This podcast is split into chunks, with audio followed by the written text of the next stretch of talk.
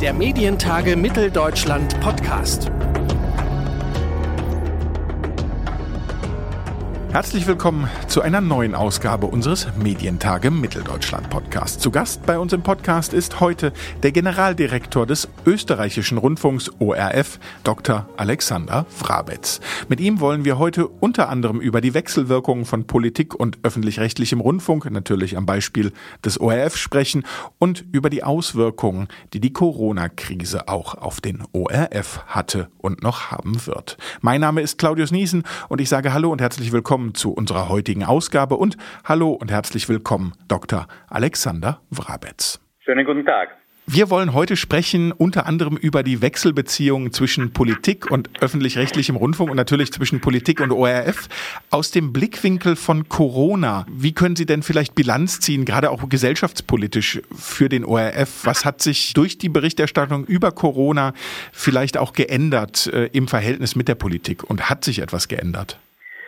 Naja, wir haben in der Corona-Zeit, insbesondere in der Lockdown-Phase, natürlich ganz Wichtiges für die Information im Lande geleistet und haben diese äh, Information auch sehr gut gemacht und das hat das Standing des ORF im Land sehr, sehr stark noch einmal verbessert.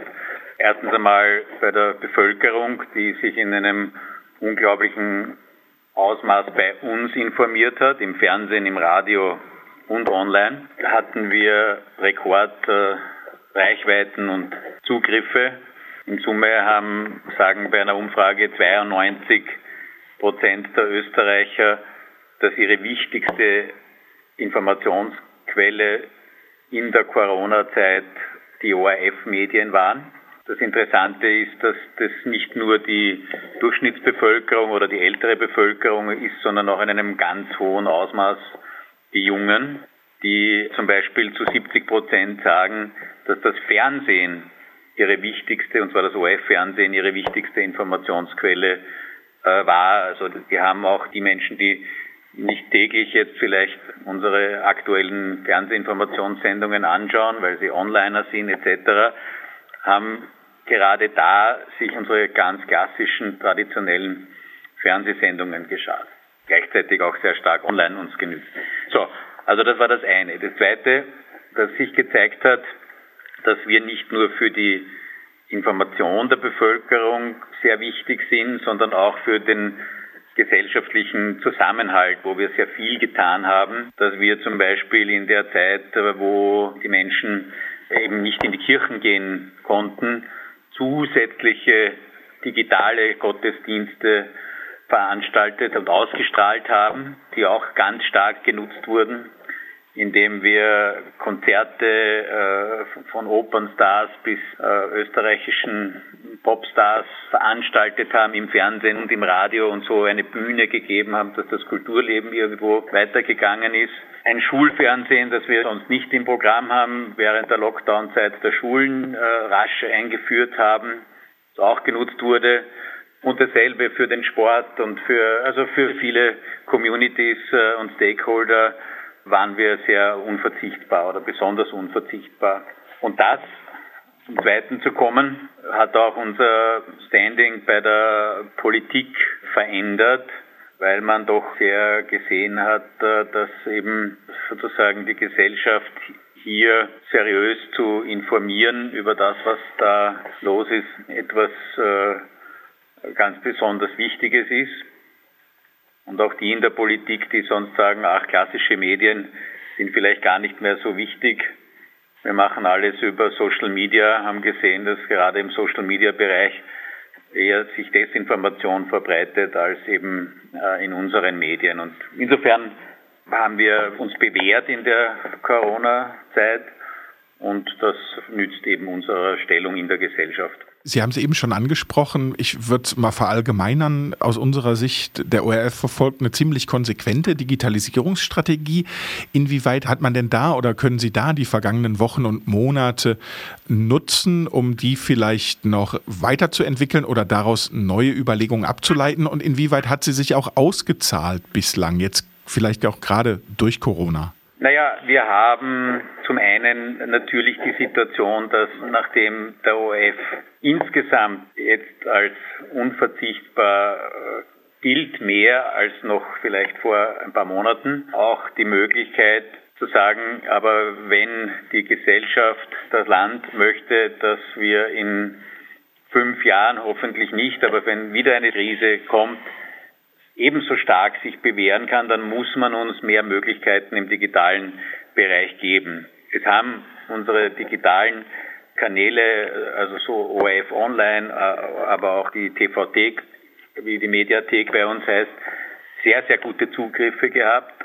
Aber wir glauben, dass wir das mit unserem Digitalprojekt, das ORF-Player ist, also noch viel mehr Audio- und Video-Content mehr als Plattform, als als Sender sozusagen anzubieten, jetzt größere Chancen hat, dass wir dafür eine notwendige Gesetzesänderung bekommen weil man auch erkannt hat, dass äh, auch wenn jetzt wir mit unseren klassischen Medien die Bevölkerung sehr, sehr gut erreicht haben, aber natürlich die Digitalisierung und die digitale Generation andere oder zusätzliche Angebote erwartet. Und dafür haben wir jetzt einmal bessere Möglichkeiten, wurde jedenfalls vom zuständigen Staatssekretär jetzt gesagt. Und das wird an einer OF-Gesetznovelle gearbeitet, die in diese Richtung geht und wo man jetzt aber auch bereit ist, sonst ist ja das alles immer unter dem Vorbehalt gestanden, dass auch äh, die Privatsender das mittragen und die Zeitungen nicht zu laut äh,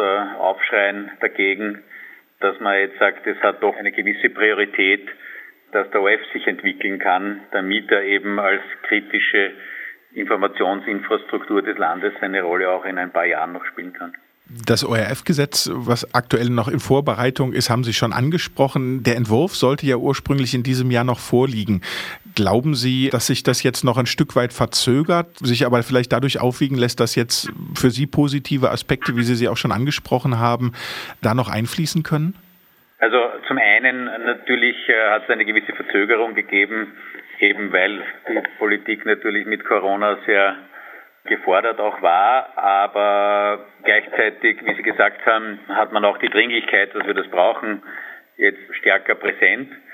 Und daher glaube ich, dass es jedenfalls einen ersten Entwurf im Herbst geben wird. Ob es sich wirklich mit der Beschlussfassung heuer noch ausgeht, das weiß ich nicht, aber für uns mhm. ist wichtig, dass einmal dann der Prozess äh, gestartet wird heuer und nächstes Jahr dann halt möglichst rasch es beschlossen wird.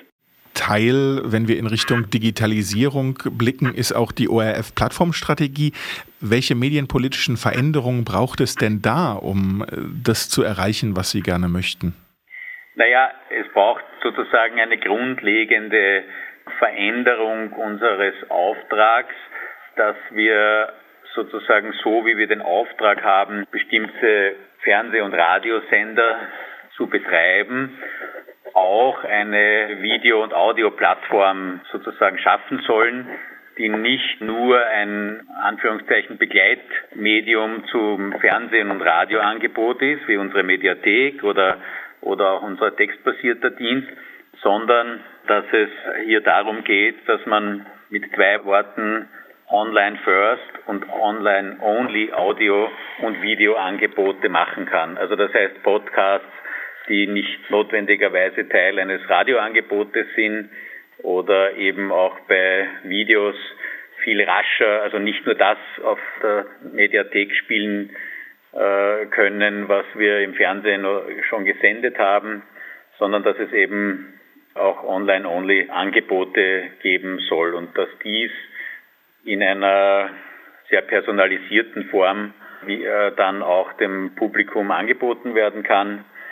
Das sind sozusagen die gravierenden Änderungen. Dazu gehört auch eine verbesserte Nutzung unserer Archive, die dann möglich sein soll. Das heißt also, wir haben in Österreich eine, eine Sieben-Tage-Regelung für das, was wir äh, auf unserer Mediathek stehen haben dürfen. Das muss fallen, das muss in die Richtung, wie es jetzt in Deutschland mit dem neuen Rundfunkstaatsvertrag ist, eben gelockert werden, dass man es zumindest ein Jahr aber auch andere Inhalte nach einem Verweildauerkonzept auch länger anbieten darf. Können Sie zum aktuellen Zeitpunkt schon abschätzen, wie Ihre wirtschaftliche Bilanz in Sachen Krise aussieht? Also mit welchen Ausfällen bei Werbung oder am Ende vielleicht auch bei Gebühren Sie rechnen müssen? Also wir haben einen Umsatz von circa einer Milliarde Euro als ORF, also für Fernsehen, Radio, Online und inklusive der Landesstudios. Ist eine Milliarde unser Umsatz und kosten wird uns heuer die Corona-Situation in Summe 75 Millionen Euro. Also das ist schon ein gewaltiger Betrag. Das sind jetzt einerseits Ausfälle bei der Werbung, die doch sehr stark betroffen ist und die Werbung macht ja bei uns mit circa einem Drittel einen größeren Anteil an den Gesamteinnahmen aus als zum mhm. Beispiel bei ARD und ZDF und ist betroffen, ist zwar jetzt dabei, sich etwas zu stabilisieren, aber lange nicht auf dem Niveau, das wir vorher hatten. Wir haben Ausfälle bei den Gebühren, weil doch die Arbeitslosigkeit stark gestiegen ist und da wird man sehen, wie nachhaltig dieser Anstieg der Arbeitslosigkeit ist. Das heißt, wir sind auf der Einnahmenseite betroffen und wir sind auf der Kostenseite natürlich auch betroffen. Einerseits doch umfangreiche Sicherheitsmaßnahmen für ein sicheres Produzieren, um erstens unsere Betriebssicherheit, aber auch die Mitarbeiter zu schützen. Das kostet Geld. Corona-sicheres Filme produzieren. Also da müssen wir auch einen Teil des Mehraufwandes tragen, den die Filmproduzenten haben. Teilweise diese ja programmlich sehr wichtigen zusätzlichen Angebote, sei es im Informationsbereich, haben wir alleine 700 Sondersendungen im, im Fernsehen und Radio äh, gemacht in den letzten Monaten. Auf der Kostenseite äh, habe ich nicht den Weg gewählt zu sagen, jetzt reduzieren wir das Programmangebot, weil die Werbung zurückgeht, sondern im Gegenteil gesagt, jetzt müssen wir unsere gesellschaftliche Rolle voll ausspielen und spielen. Aber wie gesagt, das führt eben dazu und hilft uns auf der Anführungszeichen positiven Seite, dass bestimmte große Programmereignisse wie die Europameisterschaft, wie die Olympischen Sommerspiele heuer nicht stattfinden. Also das spart auf der anderen Seite auch Geld, verschiebt das aber ins nächste Jahr, was programmlich sehr gut ist. Aber das heißt, wir haben im nächsten Jahr die Problematik, dass eben die großen Sportereignisse auf der Kostenseite uns belasten und auf der anderen Seite die Werbung sich sicher nicht erholen wird und zusammen mit ein paar anderen Effekten heißt es, wir müssen, um nächstes Jahr wieder auf die Nulllinie zu kommen, wieder 75 Millionen einsparen. Und das ist schon eine große Herausforderung. Heuer werden wir in Summe dann mit all diesen Effekten, die ich gehabt habe, einen Verlust machen. Das ist auch mit unserer Eigenkapitalsituation vereinbar. Aber nächstes Jahr müssen wir wieder in die schwarzen Zahlen kommen, sonst, sonst wird das Unternehmen instabil. Und daher haben wir auf der Kostenseite schon eine große Anforderung, diese Lücke von 75 Millionen Euro zu schließen.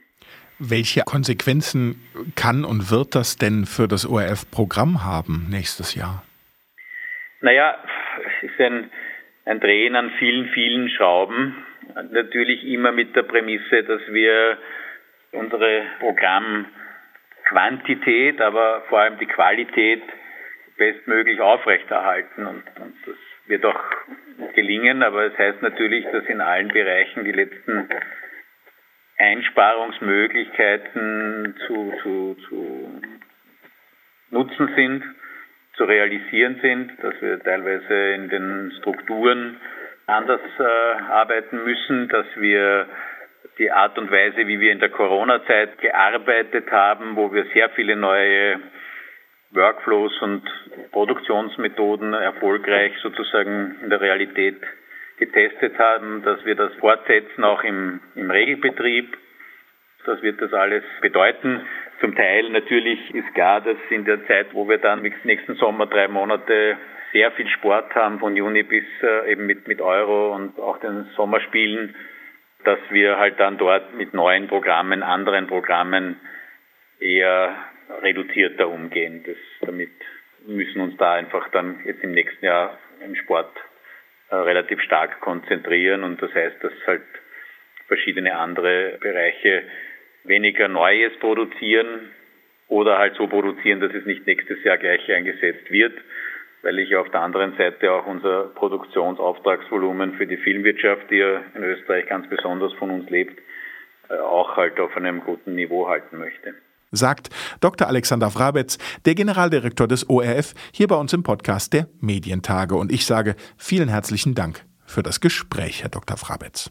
Dankeschön. Ich würde mich außerdem sehr freuen, wenn wir Sie als Zuhörerinnen und Zuhörer unseres Podcasts in knapp einem Jahr, nämlich am 1. und 2. Juni 2021, zur nächsten Ausgabe der Medientage in Leipzig persönlich begrüßen dürften. Informationen und natürlich auch schon unsere Early Bird Tickets gibt es auf unserer Webseite medientage-mitteldeutschland.de. Bis dahin hoffe ich darauf, dass wir uns weiterhin hören und zwar immer donnerstags überall da, wo es Podcasts gibt. Mein Name ist Claudius Niesen und ich sage vielen Dank fürs Zuhören und bis zum nächsten Mal. Der Medientage Mitteldeutschland Podcast.